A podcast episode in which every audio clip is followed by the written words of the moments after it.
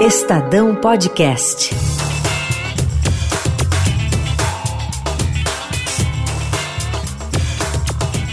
Olá, eu sou Paloma Cotes. E eu, Ana Paula Niederauer. E esse é o podcast Se Liga no Vestibular. Este é o 14 e último episódio dessa série. Ao longo de 14 semanas, falamos sobre os principais vestibulares paulistas. E como o vestibular é uma maratona e já estamos em 2020, a preparação para as provas já pode começar. E este é um momento também para quem não passou refletir sobre o que é preciso mudar na estratégia e também para quem vai prestar pela primeira vez ou até por mais vezes, pensar sobre qual curso escolher e que carreira seguir.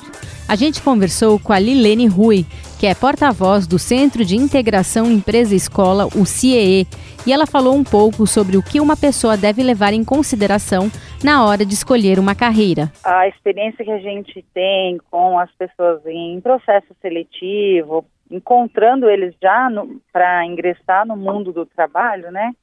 É uma palavrinha que está muito, assim, sendo utilizada hoje, né? Que é o propósito. Hoje as pessoas escolhem uma carreira, escolhem uma profissão pelo gosto em realizar algo. Isso está muito relacionado ao propósito de vida, né? O que aquela profissão pode te trazer de retorno. E nem sempre é um retorno financeiro, né? Essa barreira do, do financeiro, assim, me parece que ela já foi um pouco superada. Hoje as, as pessoas escolhem mesmo é, uma oportunidade para se realizar para ser feliz, inclusive no trabalho. Hoje informação não falta, né? Ao contrário, acho que você tem que ser é, inteligente no sentido de selecionar todo aquele conteúdo que você tem acesso e para saber se aquilo faz sentido para você. Mas é, de todo modo, a gente acredita que se você levar um pouco isso para a prática do dia a dia, faz toda a diferença. Esse processo de escolha da carreira exige bastante pesquisa. Os especialistas afirmam que é importante buscar o máximo de informação possível, mas não só a parte teórica. É aconselhável tentar ver como é a prática cotidiana da profissão.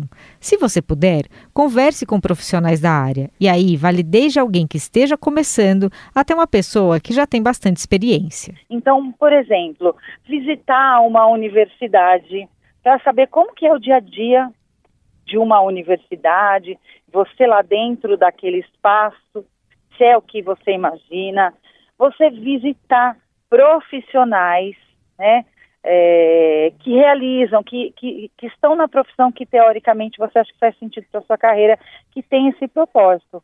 Até para você identificar, né, dentro das atividades profissionais que você vai realizar, é, porque dentro do universo profissional, a gente faz coisas que são interessantes, que são desafiadoras, mas toda profissão tem uma rotina, né? Saber se você vai lidar bem com essa rotina, do dia a dia mesmo. Então, nada mais é, interessante do que você colocar isso em prática, vivenciando, mesmo que seja um pouco, mesmo que seja um treino. Normalmente se escolhe uma profissão, claro que isso mudou bastante nas últimas décadas, ou na última década. Mas, via de regra, você escolhe uma profissão e saindo da adolescência, entrando na vida adulta, né? E muitas vezes você ainda não se conhece o suficiente. Então, procurar, inclusive ajuda profissional para isso é interessante, né? Teste vocacional é, ainda teste é válido? vocacional é válido. Hoje já tem nomes mais rebuscados, né? Mas é válido sim, porque ele te dá um norte, ele te traz algumas possibilidades e é importante, é um, é um norteador para a carreira, né? É, acho que você tem que reunir uh, uma gama de respostas, né? Para você conseguir acertar ou pelo menos chegar próximo disso. Muitas escolas desenvolvem programas nesse sentido no ensino médio, para trazer um pouco a realidade das profissões para os alunos.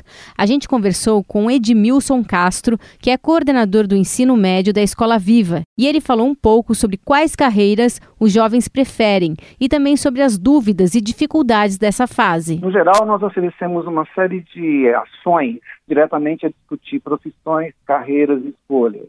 Essas ações, elas são eventos que nós produzimos na escola ou fora da escola, aproximando os meninos das diferentes carreiras que a gente percebe que faz parte do interesse deles. Então, nós fazemos um levantamento na escola para saber quais são as expectativas que eles têm referente ao mercado de trabalho. Em função disso, nós contactamos escola, eh, universidades particulares e públicas e vamos montando eventos na escola, trazendo profissionais para falar sobre essas profissões e também as próprias universidades para apresentar os cursos que estão na, na expectativa dos nossos alunos. Eles são muito jovens nessa fase, né? E que, quais que são as profissões que eles mais desejam e quais são as dúvidas que eles trazem para vocês? No levantamento deste ano, por exemplo, nós tivemos algumas carreiras que destacaram. Né? Então, por exemplo, eu tive muita coisa na, na área da psicologia, do direito, da economia, alguma coisa em medicina. E essas escolhas, elas, elas vêm de diferentes, eu acho que eles são influenciados por diferentes fatores. Muitas vezes, a própria família, alguém que tem uma carreira, o pai é médico, o pai é advogado, o pai é economista, o professor universitário, e os filhos às vezes seguem essas orientações, né? Colegas que seguiram uma determinada carreira e no contato passaram também a, a se interessar por aquilo e eu acho que também um aporte muito grande a identificação que eles acabam tendo no âmbito da escola com diferentes áreas de conhecimento e professores. É muito difícil para alguns deles. Não diria que é para todos. Para alguns deles é uma fase muito difícil, porque às vezes eles não têm mesmo definição e estão em muitas, muitas dúvidas. Então, circular por diferentes espaços e receber diferentes fontes de informação é bastante importante para que ele vá consolidando suas expectativas para poder fazer uma escolha que esteja mais próximo do desejo dele. Pode acontecer de um aluno ter tudo isso, fazer uma escolha e se arrepender? Sim, acho que isso é possível. Uh, nem todos vão, por exemplo, para uma universidade e encontram na universidade o que imaginou quando estava no ensino médio. E aí, como que lida com essa questão? Eles são muito jovens, de maneira geral. Se eles tiverem uma, um aporte na família, por exemplo, uma paciência para entender que esse é um processo possível, quer dizer, o sujeito faz uma escolha e essa escolha não corresponde às expectativas dele, e ele é acolhido nesse erro, eu não vejo muito problema com relação a isso. Eu acho que o problema está se, é, ao invés de um acolhimento, você passa a ter uma ação de culpabilização. Aí eu acho que sim, ao invés de você contribuir para que ele faça novamente uma escolha com mais segurança, você gera mais fragilidade e não ajuda em nada a que a segunda escolha ou o segundo momento de escolha dele seja mais preciso e mais seguro. Na escola, muitas vezes, eu tenho pais que são ansiosos porque o aluno está no terceiro ano do ensino médio e ainda não, não definiu o caminho. Mas eu também tenho muitos pais, que são pais que acolhem muito bem essa é, juventude dele. Então, de fato, se a família Ana é uma família que bota uma pressão muito grande porque o garoto errou, eu acho que ela comete um equívoco. Eu acho que ela pode até é, oferecer outras alternativas, eventualmente, dependendo do grau de insegurança que o aluno tem por ter escolhido errado, colocá-lo em contato com um profissional especializado que pudesse orientá-lo um pouco mais. Mas ainda assim, eu acho que é fundamental a família ter paciência e acolhimento, porque mesmo colocando na mão de um profissional, sem esse suporte familiar, fica mais difícil. Você tem garotos que estão concluindo o terceiro ano que sabem exatamente o que querem fazer. Então, muitos decidem, inclusive, que universidade quer fazer. Ah, é o garoto que, por exemplo, quer fazer uma universidade fora do país, ou que quer fazer uma universidade no país, e não necessariamente é uma universidade pública, por exemplo. Mas ele quer aquela universidade. Esse garoto normalmente é um garoto que já conhece muito bem o curso, é, já tem informações de outras pessoas que fizeram aquele curso, é, às vezes familiares que estudaram naquela universidade, então, aí eles estão bastante, digamos, estão bastante assertivos naquilo que eles querem fazer. E tem. O psiquiatra Celso Lopes de Souza conversou com a gente também sobre escolha profissional. A boa notícia é que é a vez deles. A gente cresce. Então, não tem como crescer sem passar por esses rituais. E o ritual agora é, talvez a armadilha seja é, a pressão da escolha da carreira. Os estudos mostram que a geração que está agora prestando vestibular talvez tenha cinco, seis carreiras pela frente. Por quê? Porque o mundo está mudando muito rápido.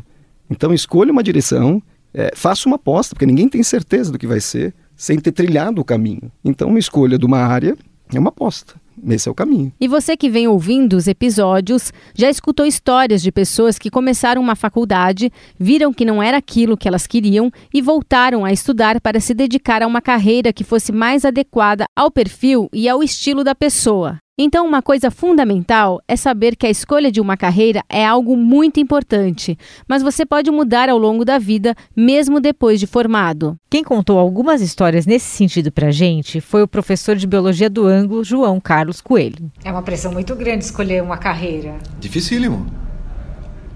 17 anos, dificílimo. Porque quantas experiências de vida a pessoa tem? Pouquíssimas. Geralmente as pessoas estão indo da escola, passam a adolescência na escola, é uma fase de descoberta, são adolescentes, estão descobrindo o que eles são e conhecem pouco do mundo, porque também não trabalharam, não, não foram quebrar cara por aí. E no final, com 17 anos, ninguém sabe nada de profissão. Você idealiza, é tudo imaginário. Então a gente cria um mundo imaginário. Né? Ah, eu quero ser médica porque eu vejo a medicina assim. Eu quero ser arquiteta, quero ser arquiteto porque eu vejo o mundo da arquitetura assim. Mas você já foi no escritório de arquitetura para ver como é que é? Você já ficou do lado de um arquiteto, um arquiteto trabalhando? Já acompanhou um projeto? Não. Então é tudo meio fantasioso, né? Que nem amor imaginário, né? Você, você constrói, você constrói a, a profissão na tua cabeça. E as pessoas vão perceber entrando lá. Então também precisa ter muita paz, espírito, estrutura, para um dia chegar e falar assim: poxa, entrei num curso que não era o que eu pensava. Já vou... teve histórias aqui? Várias. Várias. Mas aqui é muito engraçado, porque às vezes as pessoas têm uma carreira de sucesso e voltam com 40, 44 anos e falam, vou trocar de carreira. Então, tinha uma aluna, ela era uma administradora de empresas, muito bem colocada, que eu sou, queria medicina.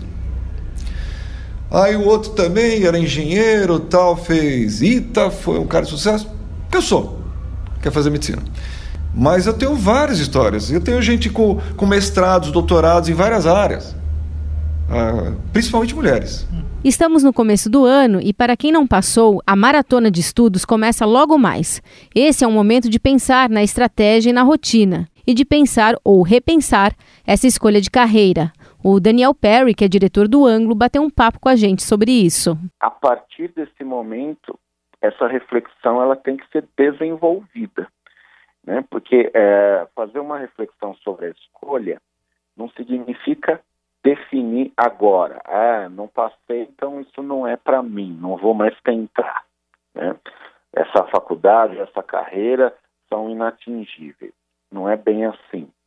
Mas é importante refletir é, sobre isso para, ao longo do próximo ano, dos próximos meses, a pessoa ir é, entendendo melhor a si própria, verificando outras opções, muitas vezes de carreira ou de faculdade. É importante ela ter como premissa que é, mudar de carreira não significa derrota, significa optar por outra coisa. Então, ao invés de ah, eu, eu abandonei, eu desisti, a palavra mais adequada seria eu optei por outra coisa. Porém, isso né, é um processo que leva um determinado tempo. E essa preparação já tem que começar agora no começo do ano? Ou não? A pessoa pode esperar um pouco? Varia de pessoa para pessoa? Pode esperar um pouco, mas também não é bom é, ficar adiando, porque às vezes procrastinar é só uma maneira de tentar evitar a resolução do problema, né? É perfeitamente compreensível, não é fácil lidar com o revés, não é fácil lidar com o erro, mas é, tem, tem que encarar, né? Primeiro através do diálogo com a família, com os amigos, com pessoas especializadas, né? Então, professores, psicólogos, e fazer as leituras necessárias, e em frente. E a gente ouviu histórias de pessoas que passaram pela maratona de vestibulares e estão hoje na universidade. O Felipe Fabrini é estudante de medicina da USP. Ele está no primeiro ano da graduação e fez três anos de cursinho. Ele disse que é preciso equilíbrio nessa fase e que é importante conciliar estudos, atividade física e momentos de diversão. Eu já passei por isso, por isso. Foi bastante tempo, né? Batendo na trave nos dois primeiros anos. No último ano acabei passando, né? A minha rotina de estudos ela nunca foi assim muito muito puxada, né? Porque eu acho que mais assim, todo mundo sabe que tem de medicina tem que estudar bastante, né? Mas ele tem que prezar pelo equilíbrio também, eu acho. Então você não pode ficar o dia inteiro só estudando, estudando, estudando. Você tem que ter algum momento ali de algum lazer, principalmente de alguma atividade física ou de algum hobby que você gosta, né? Para poder justamente aguentar esse ano que é bem difícil. O ano de cursinho é bem puxado, ele é bem exigente com o nosso psicológico. Então eu acho que mais do que além de estudar, que é sabe que tem que fazer, você tem que procurar algum momento de distração, de diversão no seu dia, para não ficar uma coisa muito muito louca, assim, né? Muito puxada. Eu entrava às sete da manhã, saía uma e vinte da tarde, em 40 por aí, aí eu vinha para casa, né? Tem gente que fica no curso estudando, mas eu vinha estudar em casa. Começava a estudar umas três e acabava umas oito e meia. Depois desse horário eu ia, eu ia pra academia, que era o meu hobby diário, assim, que eu gostava. Eu ia pra academia, consegui ir pra academia todo dia depois das oito e meia. Nunca sofri pressão nenhuma na minha família nesse sentido, né? Em questão de tempo, de cursinho, em questão de ser aprovado, não, nada disso foi. ninguém me pressionou, né? Então, assim, meu pai sempre me apoiou, mas nunca me pressionando, e minha mãe também. Minha mãe sempre, sempre me apoiou na decisão, nos estudos e tal, mas nunca me pressionando nem nada. Sempre me deixando muito livre, né? Essa questão de como estudar e tal, e muito à vontade autopressão ela é, ela é muito ruim em alguns momentos, né? A gente se cobra muito, se cobra toda hora. É, é complicado para o nosso psicológico. Buscar um, como eu falei, o equilíbrio, né? Você não pode também deixar de se cobrar, mas não pode se cobrar demais a ponto de tornar mais uma pressão. Ao longo dessa série, a gente foi às ruas conversar com estudantes para saber que músicas eles gostam de ouvir, a fim de ter um momento de descontração nos episódios em meio a tantos conteúdos. E teve de tudo: rock, jazz, blues, pop e música clássica. Solta o som!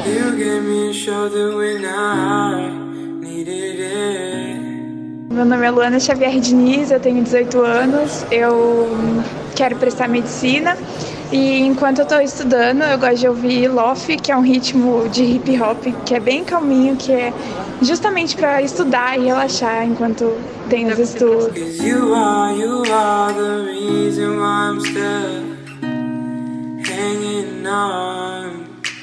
Cause you are, you are the reason why my is still water.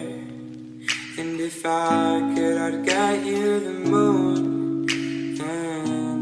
O psiquiatra Celso Lopes de Souza também conversou com a gente sobre essa fase de recomeço e do quanto a persistência é um fator fundamental diante das provas. 50% dos alunos do, que começam a educação básica não chegam, não se formam no ensino médio.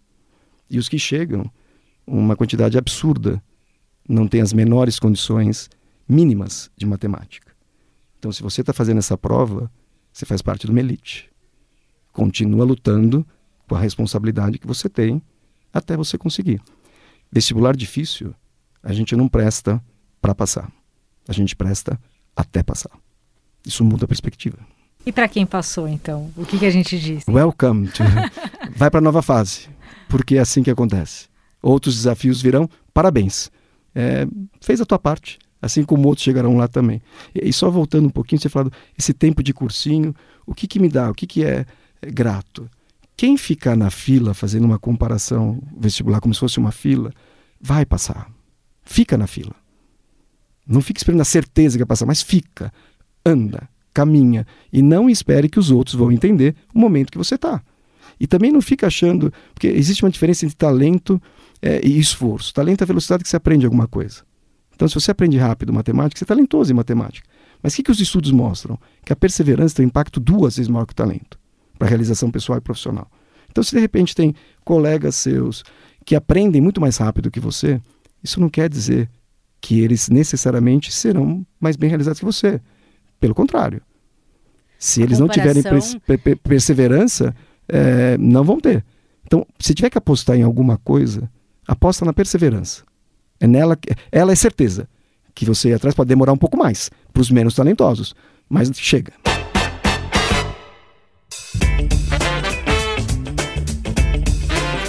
E assim, eu, Ana Paula Niederauer e eu, Paloma Cotes, terminamos mais esse episódio e encerramos essa série de podcasts. Lembrando que essa série de episódios teve a produção da Clara Helstab, finalização do Marcir Biasi e a coordenação do núcleo de podcasts é do Manuel Bonfim.